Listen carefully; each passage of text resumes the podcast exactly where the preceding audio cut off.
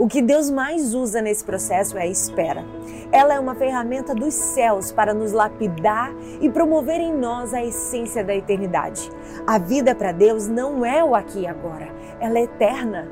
Nós temos pressa, Deus tem paciência. Nós queremos para já, Deus tem a hora certa. A essência humana produz o imediatismo, a essência divina produz a paciência.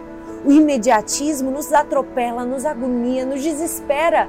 E aí a essência do Deus paciente nos resgata da dor que o imediatismo provoca em meio à espera.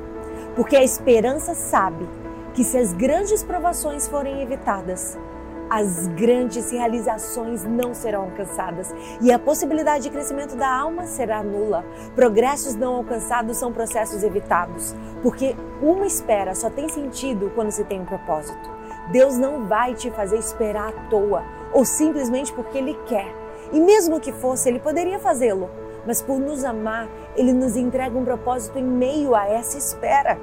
Está escrito: Mas aqueles que esperam no Senhor renovam as suas forças, voam altos como águias, correm e não ficam exaustos, andam e não se cansam. Nisso, pensai